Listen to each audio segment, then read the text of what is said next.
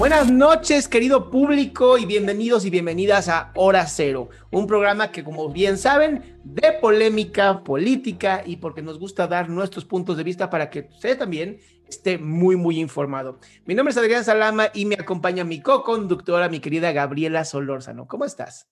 Muy bien, amigo, muchas gracias. Muchísimas gracias a todos por vernos un jueves más, hablar sobre estos temas que son tan, tan importantes. Y el día de hoy nos, nos, nos invita, ¿eh? invitamos a Gerardo Trejo. Hola Gerardo, ¿cómo estás? Hola, bien, ¿qué tal? Un saludo a todos. ¿Qué tal Gaby, Adrián? Un placer, un placer aquí que, estés con nosotros. Y nos Gracias por estar con nosotros. Exactamente. Y bueno, también nos acompaña Gabriel Funes, Ángel Deza, Elena Goicochea y Gabriel Aguirre, que son nuestros comentaristas estrella en este programa. Entonces, si empezamos contigo, Gabriel eh, Aguirre, por favor, ¿podrías presentar a nuestro querido invitado? Gracias, gracias, mi querido Adrián. Eh, sí, pues eh, la verdad es que a mí me da muchísimo gusto tener el día de hoy a Gerardo Trejo, no solamente un gran amigo, sino un empresario muy comprometido con el país. Gerardo Trejo es ingeniero industrial por la Ibero, maestro también por el ITAM, pero hay que señalar con, con mucha claridad que mi querido Gerardo Trejo fue presidente de la Coparmex, en, aquel momento de la Coparmex Ciudad de México, en aquel momento en el que el actual presidente se le ocurrió hacer un plantón en reforma, ¿no? Entonces, en aquel momento Gerardo Trejo pues presentó una posición muy, muy sólida eh, de los empresarios afectados, pues recuerdo siete meses, ¿no, Gerardo? Siete, ocho meses alrededor del tema. Y actualmente, y actualmente eh, muy contento también porque es el secretario general de, de la Coparmex de la Coparmex Nacional en, una, en un reto ahí muy interesante que tienen los empresarios eh, de interlocución y de vinculación, pues para hacer valer las propuestas del, sector. Así es que, pues bienvenido, mi querido Gerardo. Gracias por la invitación, con mucho gusto.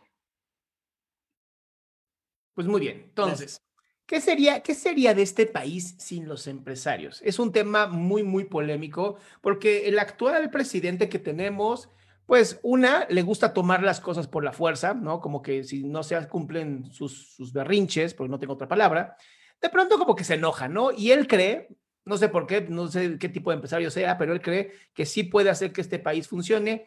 Y pues lleva dos años ya, eh, pues demostrándonos, pues nada. Simplemente que, que lo que quería era llegar a la silla presidencial, sentarse, mirar seis años y tal vez retirarse sin haber hecho absolutamente nada. Pero bueno, atacamos a justamente este gobierno, ataca a los empresarios, dice que son los opresores, los que joden al país, los que hacen que los mexicanos sean los, los casi casi esclavos, ¿no? Del capitalismo neoliberal. Pero realmente eso es cierto, mi querido Gerardo. Bueno, pues lo que pasa es que los empresarios, la función principal de la empresa es la generación de empleos. Y digamos, eh, el empleo pues es fundamental para el desarrollo y el bienestar en un, en un país. En ningún país del mundo ha sido posible la prosperidad y el desarrollo sin un crecimiento económico sostenido y vigoroso. Y para eso se necesitan multiplicar eh, la apertura y éxito de millones de empresas de todos los tamaños. Tenemos que poner un poquito en contexto. Eh, en México, aquí tengo algunos datos del, del INEGI, el 95.4 de las empresas son micros y pequeñas empresas, eh, porque muchas veces cuando hablamos de empresas nos imaginamos a las grandes empresas, pero eh, digamos, todas las empresas son importantes para el crecimiento, el, desarrollo, el bienestar en un país, pero en México, principalmente, la gran mayoría de las empresas y las que generan eh, más empleos son las micro y pequeñas empresas.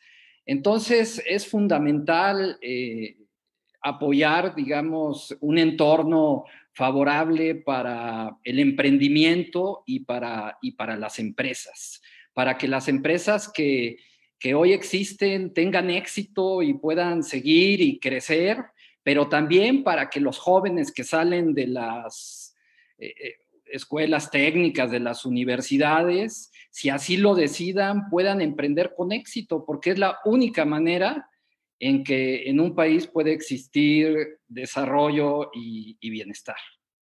Estoy totalmente de acuerdo contigo, Gerardo, y también creo que eh, pues hay de empresarios a empresarios. Entonces, hay gente que, que obviamente ha trabajado de una forma muy honrada y que ha hecho las cosas como debe de ser, pero también ha habido, pues, de empresarios muy tóxicos. Y mucho lo que estamos viviendo hoy en día, pues, es el resultado de, de ello, ¿no? Entonces, me gustaría también como, como que pudiéramos hablarlo desde un lado como un poco más completo de la situación en la que estamos hoy en día, como un resultado también pues de mucha irresponsabilidad y mucha inconsciencia, ¿no? Por parte de este sector. Sí, bueno, lo que pasa es que nosotros eh, en la Coparmex, por ejemplo, siempre hemos pugnado primero por la libertad y por una economía de mercado, pero le llamamos economía de mercado con responsabilidad social. Y esta segunda parte de la economía de mercado, la responsabilidad social, pues tiene que ver con la solidaridad y la subsidiariedad. Y por supuesto que nosotros creemos en la libertad de emprender, en la libertad, porque la única manera de que en una sociedad, en un país, florezca la innovación, la creatividad, que hoy por hoy es lo que genera el mayor valor agregado y la mayor riqueza en las empresas y en las naciones, tiene que haber libertad. Pero esta libertad tiene que estar acompañada con responsabilidad, por supuesto. Y esta responsabilidad tiene que ver con eh, la responsabilidad social, la solidaridad y la subsidiariedad. ¿Y qué es esto? Bueno, por supuesto que una sociedad siempre tiene que ayudar a las personas en la medida que lo necesite y por el tiempo estrictamente necesario para que puedan salir con su propio esfuerzo, con su propio trabajo. Nosotros sí creemos que tiene que haber libertad y claro, tiene que haber oportunidades, igualdad de oportunidades para que la gente lo pueda hacer. Entonces, por supuesto, sí creemos en una responsabilidad eh, social de las empresas que tiene que ver con una responsabilidad ambiental, con una responsabilidad social en el entorno donde están y por supuesto que pugnamos para que las empresas más allá de buscar una legítima utilidad, porque finalmente tiene que haber una, utilidad, una ganancia, pues la responsabilidad social tiene que ver también con pues, pagar sueldos adecuados, pagar bien, eh, ser responsables con la comunidad en donde están, eh, cuidar la, la, sustentabilidad ambiental y todo esto. Entonces, de lo que se trata es de que haya crecimiento económico, pero de una manera sostenible. Y esto solamente se logra cuando las empresas tenemos responsabilidad social. Creo que dijiste algo muy valioso y con eso me quedo. Padrísimo promover la riqueza, padrísimo promover la libertad, pero si no se promueve con responsabilidad, puede llegar a salir totalmente contraproducente. Tema el cual le encanta a mi querida Elena. bueno, mira, lo que pasa es que hay que reconocer algo. El empresario carga un, estigma muy negativo en este país. No se le reconoce el valor social que tiene el sector empresarial. Y eso es algo que hay que revisar cuál es la causa. En primer lugar, yo creo que los empresarios como gremio no se han preocupado, a lo mejor por exceso de, humildad o exceso de querer no aparecer públicamente o no sé por qué, pero no han hecho esa labor de hacer consciente a la sociedad de su valor, de su valor como sector. Pero también hay que ver de dónde viene este estigma. Y yo, no sé, lo he estado analizando y es parte de esa narrativa que cargamos en el chip desde hace décadas, desde hace pues siglos.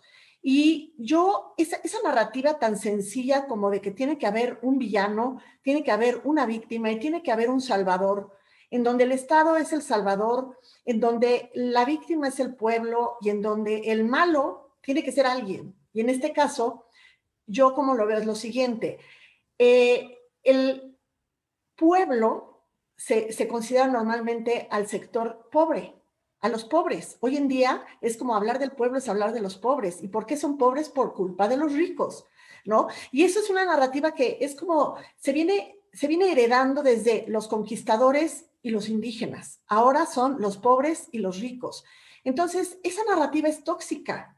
Yo sí creo que, como dice Gaby, pues hay empresarios mejores y peores, pero aquí es como decir, vamos a estigmatizar a todo el sector obrero porque hay obreros malos, ineficientes o ladrones. No, o sea, no se puede estigmatizar a, un todo por, por, sus partes, ¿no? Entonces, hay que analizar de dónde traemos cargando ese estigma, cómo se puede revertir esa visión, esa imagen tan negativa. ¿Por qué? Porque los necesitamos. Y aquí es donde habría que analizar qué sería de México sin empresarios. ¿Para qué sirven los empresarios? ahorita que estamos viviendo una coyuntura pues trágica en ese sentido, porque muchas empresas están quebrando eh, por la pandemia y por la situación de crisis que se ha generado, bueno, pues ahí vemos qué repercusiones está teniendo precisamente el cierre de empresas. Entonces, ahí podríamos imaginar qué pasaría si esta eh, situación se extendiera y no se revirtiera y no se contuviera. ¿Qué pasaría? ¿Qué pasaría si siguen cerrando todas esas empresas? El Estado puede ser un empresario, un empresario efectivo que dé trabajo, que dé sustento a toda la población. Eso es algo que nos debemos de, preguntar, porque, a ver, el ser empresario también es un oficio, como cualquier otro. Se necesitan ciertas características, ciertas cualidades para poderlo ser. No cualquiera es empresario, como no cualquiera es médico, como no cualquiera es ingeniero, como no cualquiera es lo que sea. ¿no? Entonces, no es tan fácil cubrir esa parte que la sociedad necesita.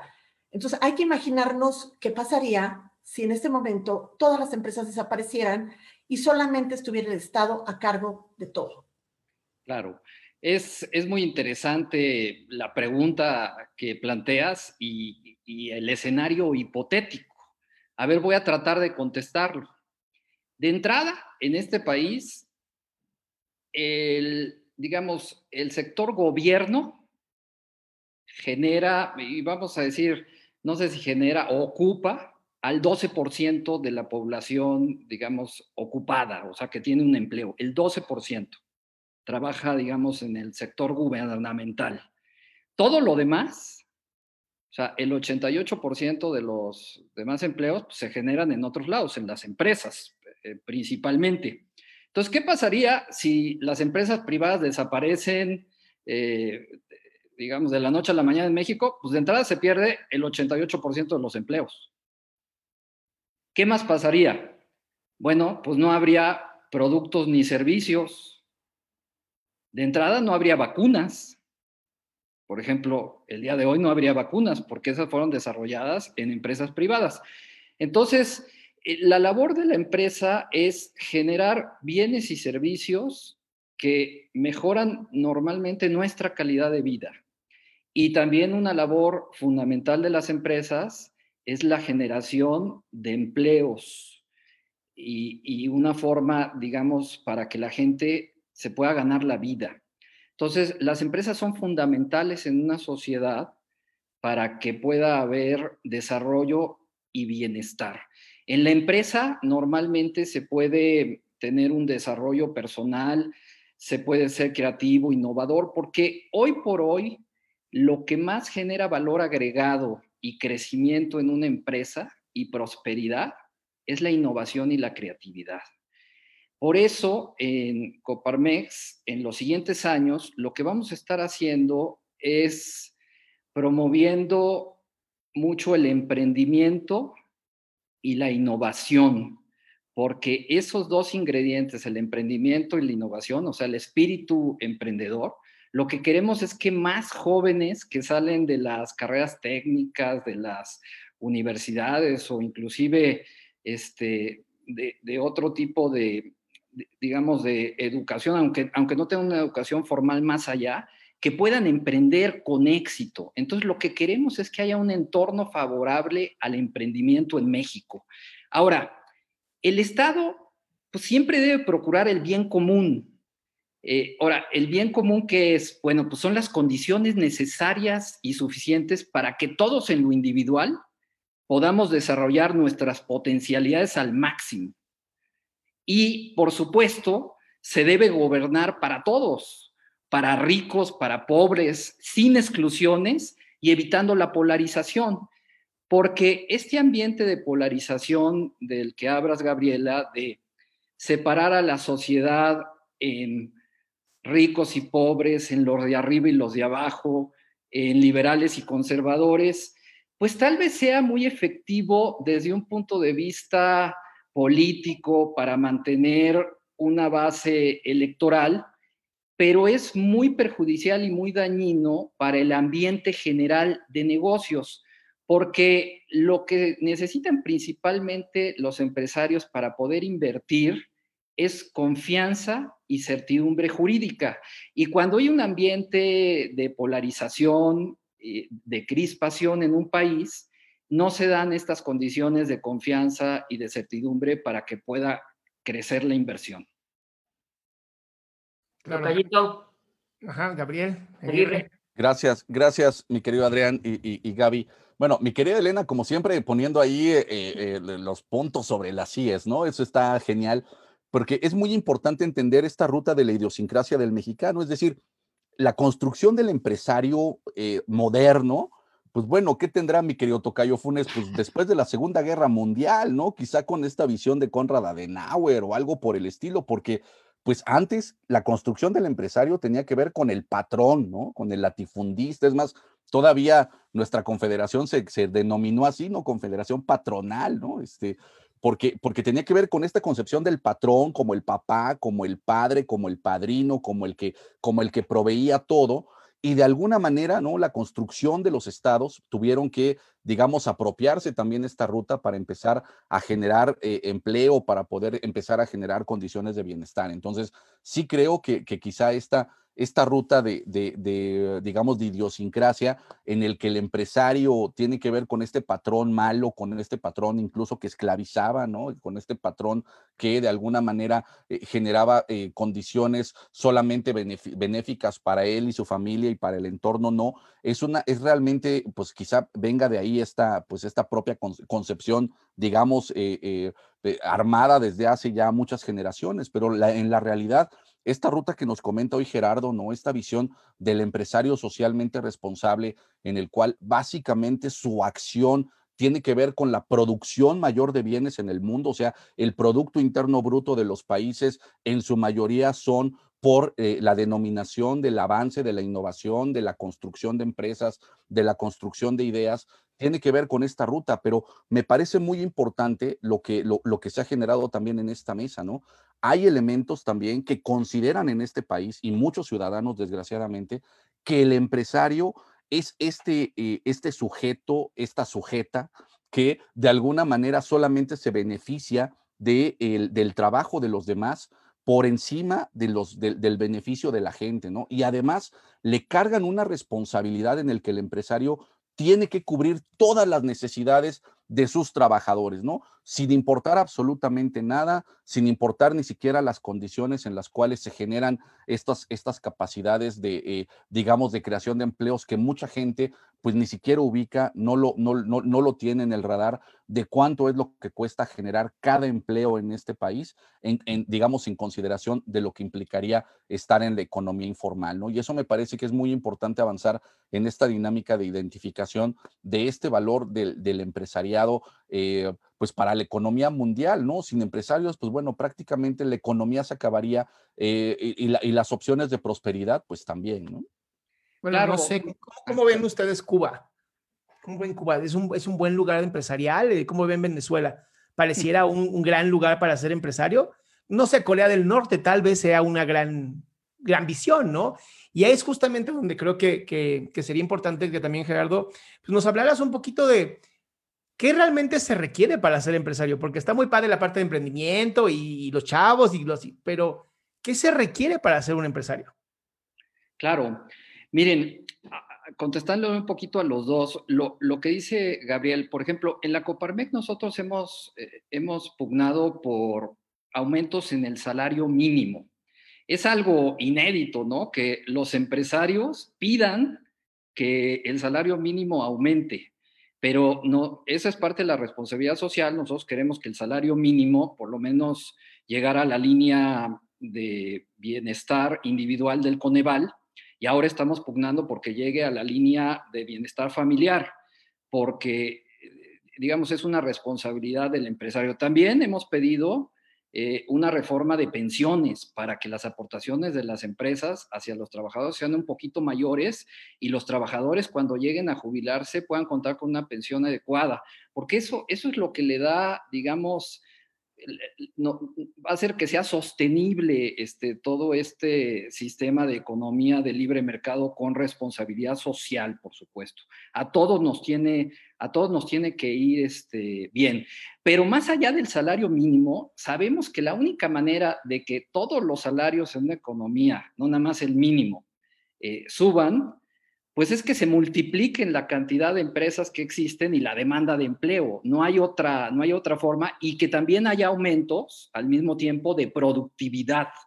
Este, si aumenta la productividad, entonces aumentan todos los salarios. Ahora, también por ahí alguien eh, mencionó el tema de la informalidad y la formalidad.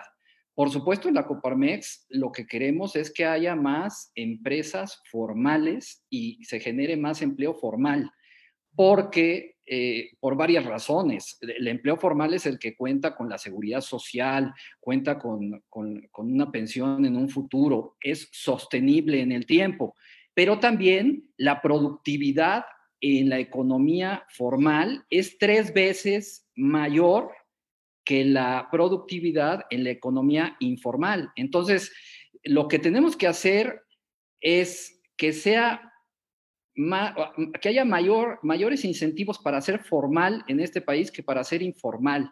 Entonces, en ese sentido, tenemos que facilitar la, la formalidad, porque hoy por hoy los incentivos están puestos en la informalidad. ¿Y qué tenemos que hacer? Bueno, facilitarle la vida al empresario formal. Tenemos que hacer una reingeniería total para que el marco regulatorio sea simple, sencillo, no sea discrecional, y que haya incentivos y sea más fácil ser formal en este país y de esa manera podríamos tener aumentos muy importantes en la, en la, en la productividad. Ahora, ¿qué se necesita para ser empresario? Bueno, pues lo que se necesita es la capacidad de tomar riesgo, porque, porque los empresarios siempre tomamos riesgo, pero tiene que ser un riesgo medido.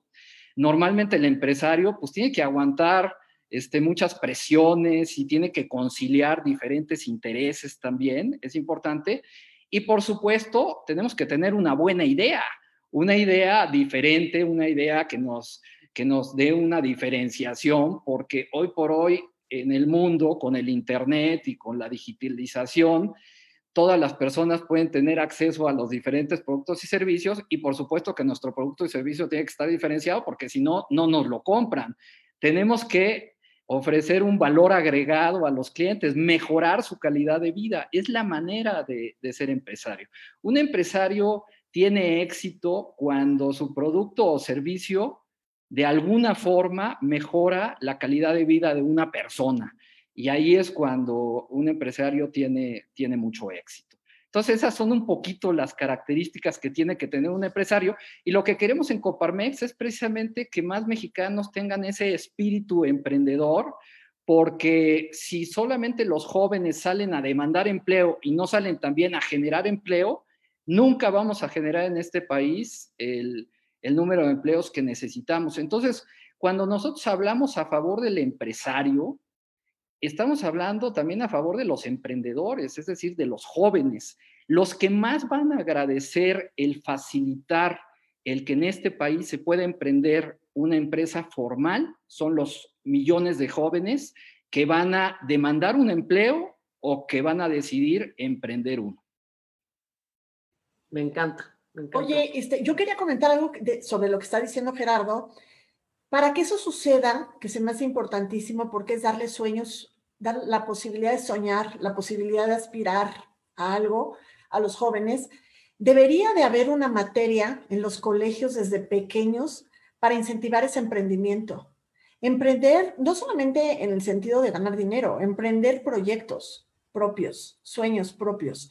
Y eso creo que sería una materia indispensable, porque además es una forma de hacer que las personas se, se proyecten a sí mismas como las hacedoras de su vida, de su futuro y de sus sueños, y no estar dependiendo de alguien más.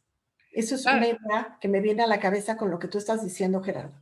Claro, y por supuesto también que puedan ver las megatendencias del mundo de hoy, porque hoy la gran mayoría de los negocios, digamos, nuevos, primero tienen que ver con la digitalización, con la innovación, con la tecnología, pero también tienen que ver con eficientar activos, por ejemplo. Hoy por hoy está la economía colaborativa o la economía compartida, que tiene que ver con un activo que, que pueda ser usado por más personas.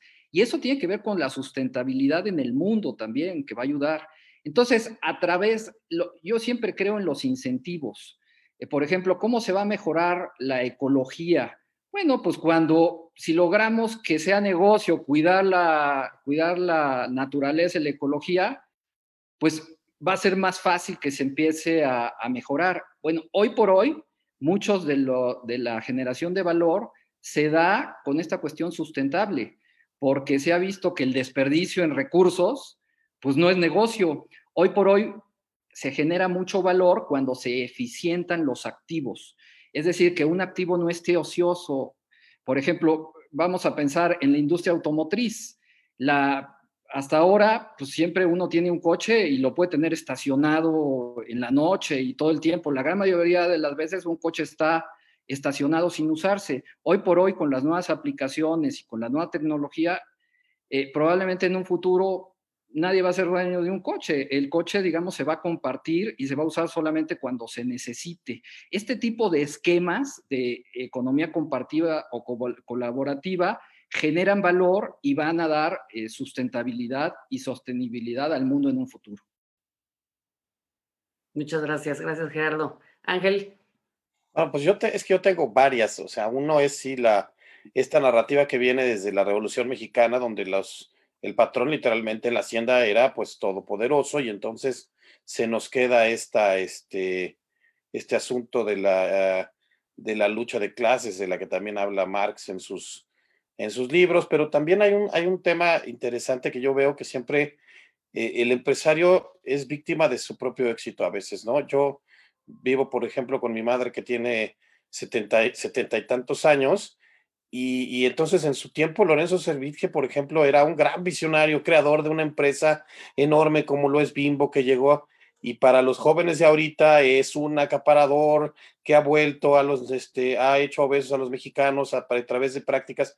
Entonces también cómo evitar eso, ¿no? De, de repente está esta romantización de, de, la, de la falsa austeridad y la pobreza, de para qué quieres más de unos, este, que un par de zapatos, porque finalmente también el empresario si lo hace bien y, cumple sus impuestos y, genera este, responsabilidad social, pues tendría que tener también derecho a, disfrutar de sus ganancias, ¿no? Este, ahora lo hemos visto también con el tema de, de si se activa o no se activa la industria restaurantera, que decía, no, es que nomás quieren este, explotar a sus trabajadores para que mantener sus, sus pingües ganancias que, este, y, los meseros al contrario, y eso siempre lo opinaba gente desde Twitter que en su vida había trabajado en un restaurante, este, porque los meseros y la gente que estaba ahí decían, no, sí, por favor, déjenos chambear. Entonces, ¿cómo hacer también para que, este, pues para no tener esa visión, ¿no? Este, que bueno, también conviene, porque siempre necesitamos un malo de la, de la película, conviene a los políticos, digo. Es muy interesante, Ángel, este tema que, que tocas. Eh, el presidente de la República ha mencionado reiteradamente que las empresas debemos tener ganancias razonables, entre comillas. Pero en realidad eh, la función del gobierno no es sugerir a los empresarios que tengamos ganancias razonables. Lo que debe hacer el gobierno es garantizar un piso parejo y que permitir que haya competencia en todos los mercados. La competencia es importantísima porque cuando hay competencia, es la, digamos, y piso parejo, es la única manera de asegurar que existan productos y servicios que mejoren la calidad de vida y ofrecidos a precios competitivos.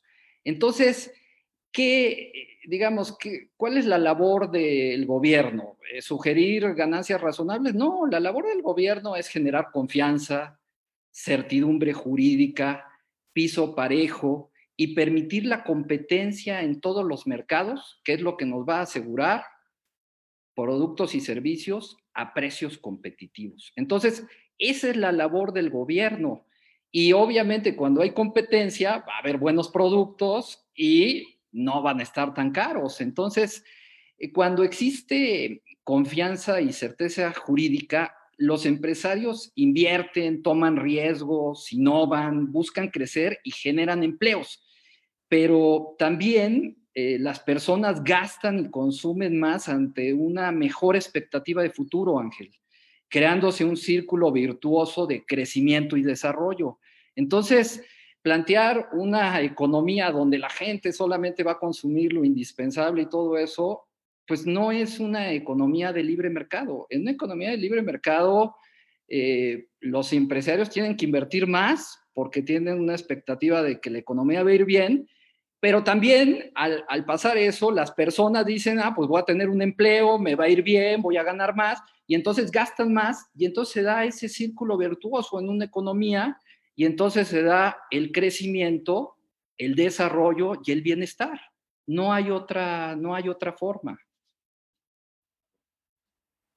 Pues sí, muchísimas gracias. Este, y pues, ojalá, ojalá es lo que, lo que la gente entienda, ¿no? Que este, el papel del Estado, cuál debe ser y cuál no, y, y, demás. Porque bueno, pues ya vemos que ahorita lo de hoy es invertir en este, en refinerías y trenecitos, que este, es como si, ¿por qué no vamos a poner un videocentro tú y yo, Gerardo?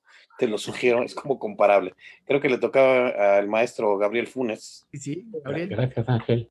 Yo, yo simplemente quisiera reforzar eh, tres puntos que muy bien ha señalado Gerardo. Eh, el primero tiene que ver con los riesgos. Es muy importante transmitir esto a la, sociedad, a la opinión pública.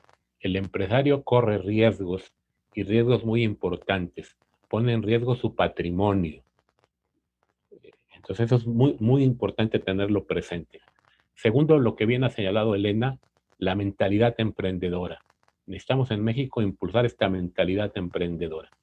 Y finalmente, también lo señalaba Gerardo, el tema de la seguridad jurídica. Y que está vinculado, me parece, también con el tema de las ganancias. Si una empresa cumple cabalmente con su misión de generar riqueza, con su función social de pagar dignamente a sus trabajadores buenos salarios, de dar a la sociedad buenos productos, pues que tenga la ganancia que quiera tener, que ésta se multiplique, porque eso significará que la riqueza se está multiplicando y que entonces esa riqueza que se distribuye a los accionistas, a los trabajadores de forma justa, se va a derramar en toda la sociedad.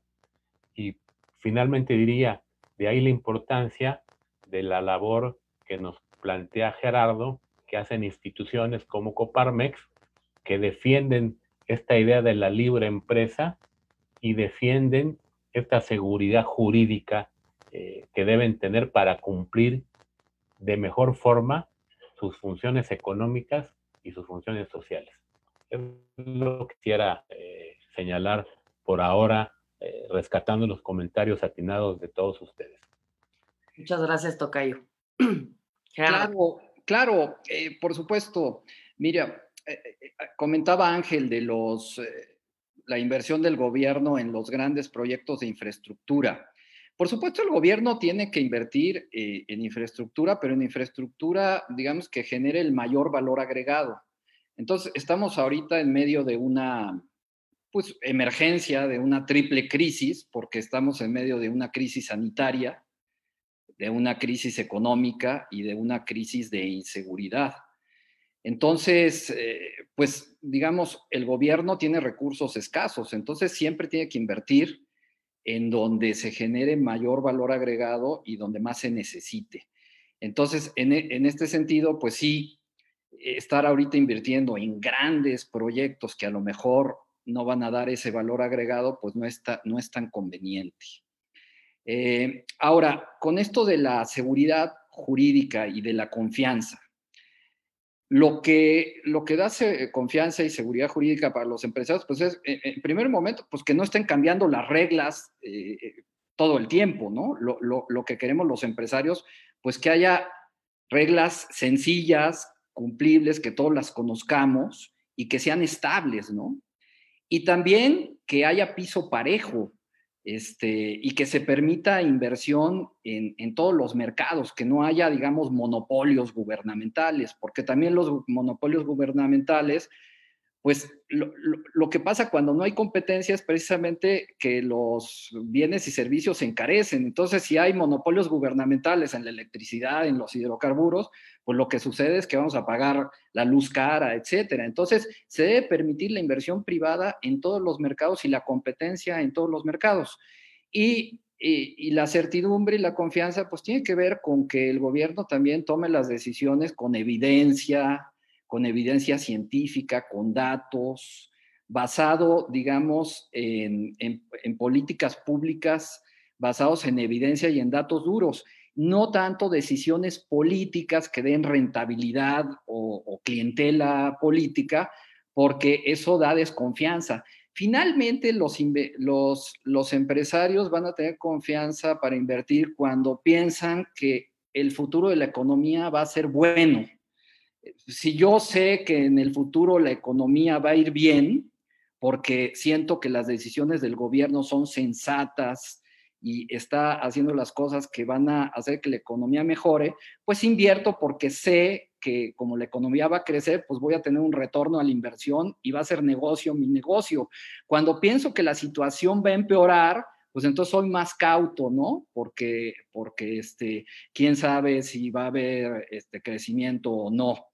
Entonces, lo que queremos es que el gobierno genere confianza y genere certidumbre y corrija, digamos, las decisiones equivocadas que ha tomado. Lo que urge en México es un gran acuerdo nacional para la recuperación económica que una a los mexicanos para trabajar juntos. Y tenemos que trabajar juntos, gobierno e iniciativa privada, a favor del bien común y propiciar las condiciones necesarias y suficientes para que todos en lo individual podamos desarrollar nuestras potencialidades al máximo.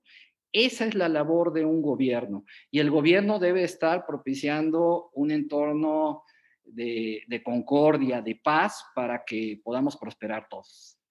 Muchas gracias, Gerardo. Pues ya estamos entrando a nuestra última parte del programa, eh, un poquito para ir aterrizando todas las ideas. Yo hice varias anotaciones que me gustaría compartir con ustedes. Eh, hay una frase que, es muy importante dentro de toda esta corriente de desarrollo humano que dice que una persona con las condiciones adecuadas brota, ¿no? Entonces, definitivamente, pues el empresario, los proyectos requieren de condiciones adecuadas para que puedan brotar, así como un individuo, también un sistema, un país. Entonces, pues bueno, toda esta certeza, toda esta eh, confianza que tiene que ver, pues también tiene que ser interna y externa. Eh, ahora, hay muchas tendencias, porque yo creo que dentro de todo lo que estamos viviendo, los nuevos paradigmas están sustituyendo. El pensamiento lineal ya está cambiándose por el, por el pensamiento abstracto, ¿no? Existen cosas como ahora el crowdsourcing, existen temas como el crowdfunding, el capitalismo consciente, los negocios con propósito, sentido de pertenencia, que yo creo que son hacia donde se tiene que mover el empresario, definitivamente, ¿no? Y algo sucede cuando dices tú las condiciones que el empresario debe tener, pues implica una de las cosas más importantes de quienes somos empresarios, sabemos que es la disciplina. Tienes que ser tu, propia, tu propio papá y tu propia mamá, ¿no? Para poder sacar adelante una, una, un proyecto y una organización. O sea, requiere de muchísimo esfuerzo. Pero luego pasa que como cuando vamos a, a un restaurante y, y, entra alguien así buenísimo, una vieja buenísima, dices, ay, es la genética. No, pues son horas y horas y horas de esfuerzo son horas y horas y horas de muchísimo sacrificio, ¿no? Y yo creo que eso es un gran componente porque eh, aquí hablamos mucho del tipo de pensamiento, los paradigmas, de las creencias, ¿no? Y la envidia yo creo que es admiración oculta. Entonces, pues como el empresario decir, ah, es que esto es pobre, sí, pero no estamos viendo el esfuerzo de años atrás y preparación y sacrificio y ribotril y este antiácido que implica emprender un negocio, porque realmente sí es sí es todo una labor. Entonces, paradigmas que, mueren y que nacen, pues en vez de estar con ese sentido de, ataque, pues es más bien, oye, yo quiero convertirme en eso. Entonces, transformar esta envidia por la admiración, este sentido de colaboración importantísimo, teniendo y emprendiendo negocios con alto nivel de responsabilidad. Y pues yo creo que la llave hacia ahorita, hacia el futuro, para mí sería la empatía.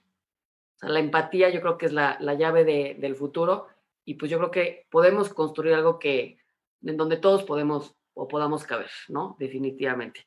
Eh, pues, pasamos a, comentarios finales. ¿Alguien que quiera compartir algo para cerrar e invitar a nuestro público? Elena. Bueno, yo, yo concluiría con algunas reflexiones que, que han hecho todos ustedes. Eh, por ejemplo, lo del monopolio que, que tú comentas, Gerardo. Tenemos otro mito que vencer y es el que los monopolios estatales son benéficos para el pueblo. No lo son, ningún monopolio lo, es realmente.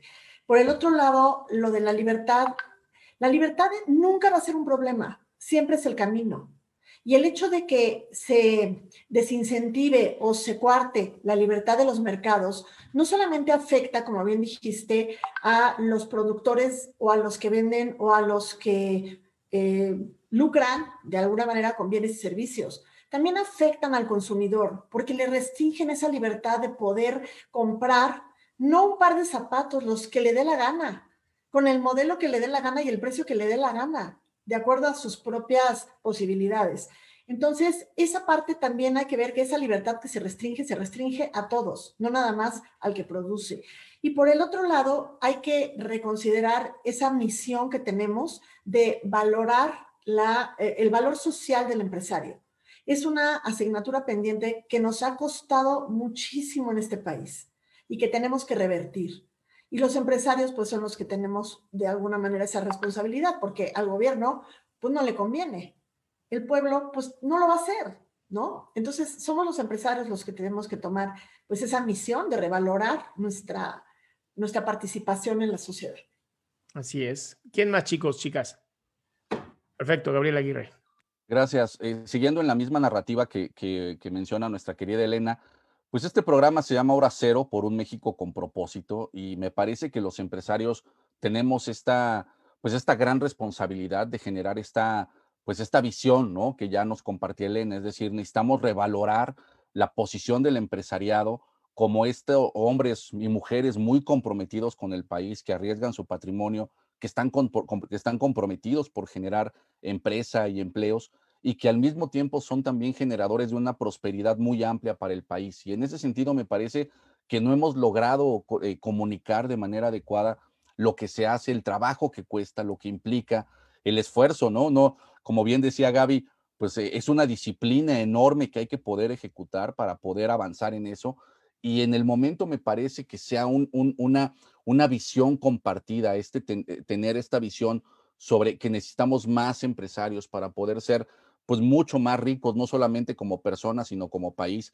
Me parece que en ese sentido vamos a poder también tener un gran apoyo ciudadano que nos permita pues también exigirle al gobierno este piso parejo para poder generar estas empresas y estos empleos. También creo que estamos en un momento muy específico, muy claro, muy, muy, muy interesante, en el cual me parece que la sociedad poco a poco también ante estas políticas antiempresariales, poco a poco está despertando, exigiendo y representando de alguna manera, pues también eh, el generar esta, esta posibilidad que nos permita generar mejores, mejores empresas y más empresarios. ¿no? Me parece que es, es una buena oportunidad que hoy tenemos para seguir revalorando la visión y la percepción del empresariado en la dinámica nacional. Muy bien, ¿quién más? Ángel, Gabriel. Pues, Pues nada, no, pues yo esto también que sí, que entender que el, sector empresarial es necesario, que además siempre tenemos esta visión de, que el empresario es, es, es, Carlos Slim para arriba, y no, es mi, mi amigo Manuel que tiene un bar en la esquina de mi casa y le da empleo a ocho personas, o mi amiga Marión que tiene un restaurante que también está dándole empleo a otras 20 personas y no este y también eh, no, no, tiene las ganancias bajo el colchón y todos los días sale y se arriesga y este y ahí está, ¿no? Entonces también eso, como que entender que esos también son empresarios y no nada más esos que nos quieren enseñar como este y, a los que les va bien, además qué bueno que les vaya bien mientras cumplan la ley, ahí, sí le toca al gobierno este supervisar y, regular que eso ocurra, con, como dice Gerardo, con reglas claras y, y, este, y duraderas, ¿no? Este, no llegar a un lugar y decir, bueno, levanten la mano cinco si no quieren que esta cervecería que ya está avanzadísima ya no se haga. ¡Eh! Ah, pues la quitamos. Eso sí está, eso sí es un poco, este, pues ahí sí, sí estás complicando la vida para todos, porque eso se iban a generar empleos también. Totalmente de acuerdo. Yo, yo diría, yo, yo diría, creo que hay un reto de comunicación enorme, que es transmitir el valor de la empresa, de la libre empresa, y el valor eh, del empresario y su compromiso eh, social, su compromiso con la generación de riqueza. Creo que ahí tenemos un reto muy importante y qué bueno que hagamos este programa porque queremos contribuir a enfrentar este reto de comunicación eh, que tenemos eh, los empresarios. Gracias, Gerardo. Muy bien, pues muchas gracias. Ha sido yo creo que un programa muy enriquecedor. Eh, no, me gustaría tocar un tema que no hemos abordado muy rápidamente. también es bien importante en México y en el sector empresarial, y es una labor del gobierno y de los privados, facilitar la incorporación plena de las mujeres al sector productivo. Esto es indispensable para el crecimiento vigoroso que México necesita sin duda. Necesitamos más empresarios y más empresarias, y eso es fundamental en los próximos años. Y también no olvidar que el mejor programa social es generar las condiciones para que se puedan generar más empleos formales bien pagados. Y por último, no hay bienestar posible sin empresas, inversión privada y crecimiento económico. Muchas gracias por la invitación. Gracias, Gerardo. Adrián. Pues yo concluyendo que no, no podemos seguir con esta idea fantasiosa de que sean ellos los que hagan, ¿no? Creo que como individuos tenemos que tomar esta responsabilidad de es hoy es conmigo, si quiero ser emprendedor, el gobierno no lo va a hacer, la educación no lo va a hacer, tengo que yo educarme yo mismo. Y para eso tenemos muchas herramientas, tenemos internet, podemos usar herramientas incluso del mismo gobierno, como internet gratuito que hay en todas las delegaciones. Y pues eso para mí creo que sí sería mucho más importante, ¿no? Hazte responsable de tu propia independencia económica y no dejes que alguien más lo haga por ti. Muchas gracias, amigo. Pues bueno, pues estamos terminando. Yo creo que este fue un programa ah, que llama al despertar del potencial, eh, del potencial, puedo decir, en todas las maneras. Y pues podemos ser y crear cosas maravillosas si lo hacemos de manera responsable, ¿no? Y creo que pues mucho tiene que ver también con que nos quedemos reflexionando qué es la riqueza, porque la riqueza no es nada más económica. hay riqueza de muchas formas, profundidad y dimensión. Y pues hay para todo mundo, pero no para la avaricia de todo mundo. También es importante. Pues bueno, muchísimas gracias, gracias a todos, gracias Gerardo por la invitación. Estamos para sumar y construir. Y gracias a todos por haber visto este programa y compartirlo con su comunidad, porque es importante que hablemos de cómo crear caminar de forma consciente. Muchas gracias a todos. Muy buenas noches. Nos vemos el siguiente jueves aquí en Hora Cero.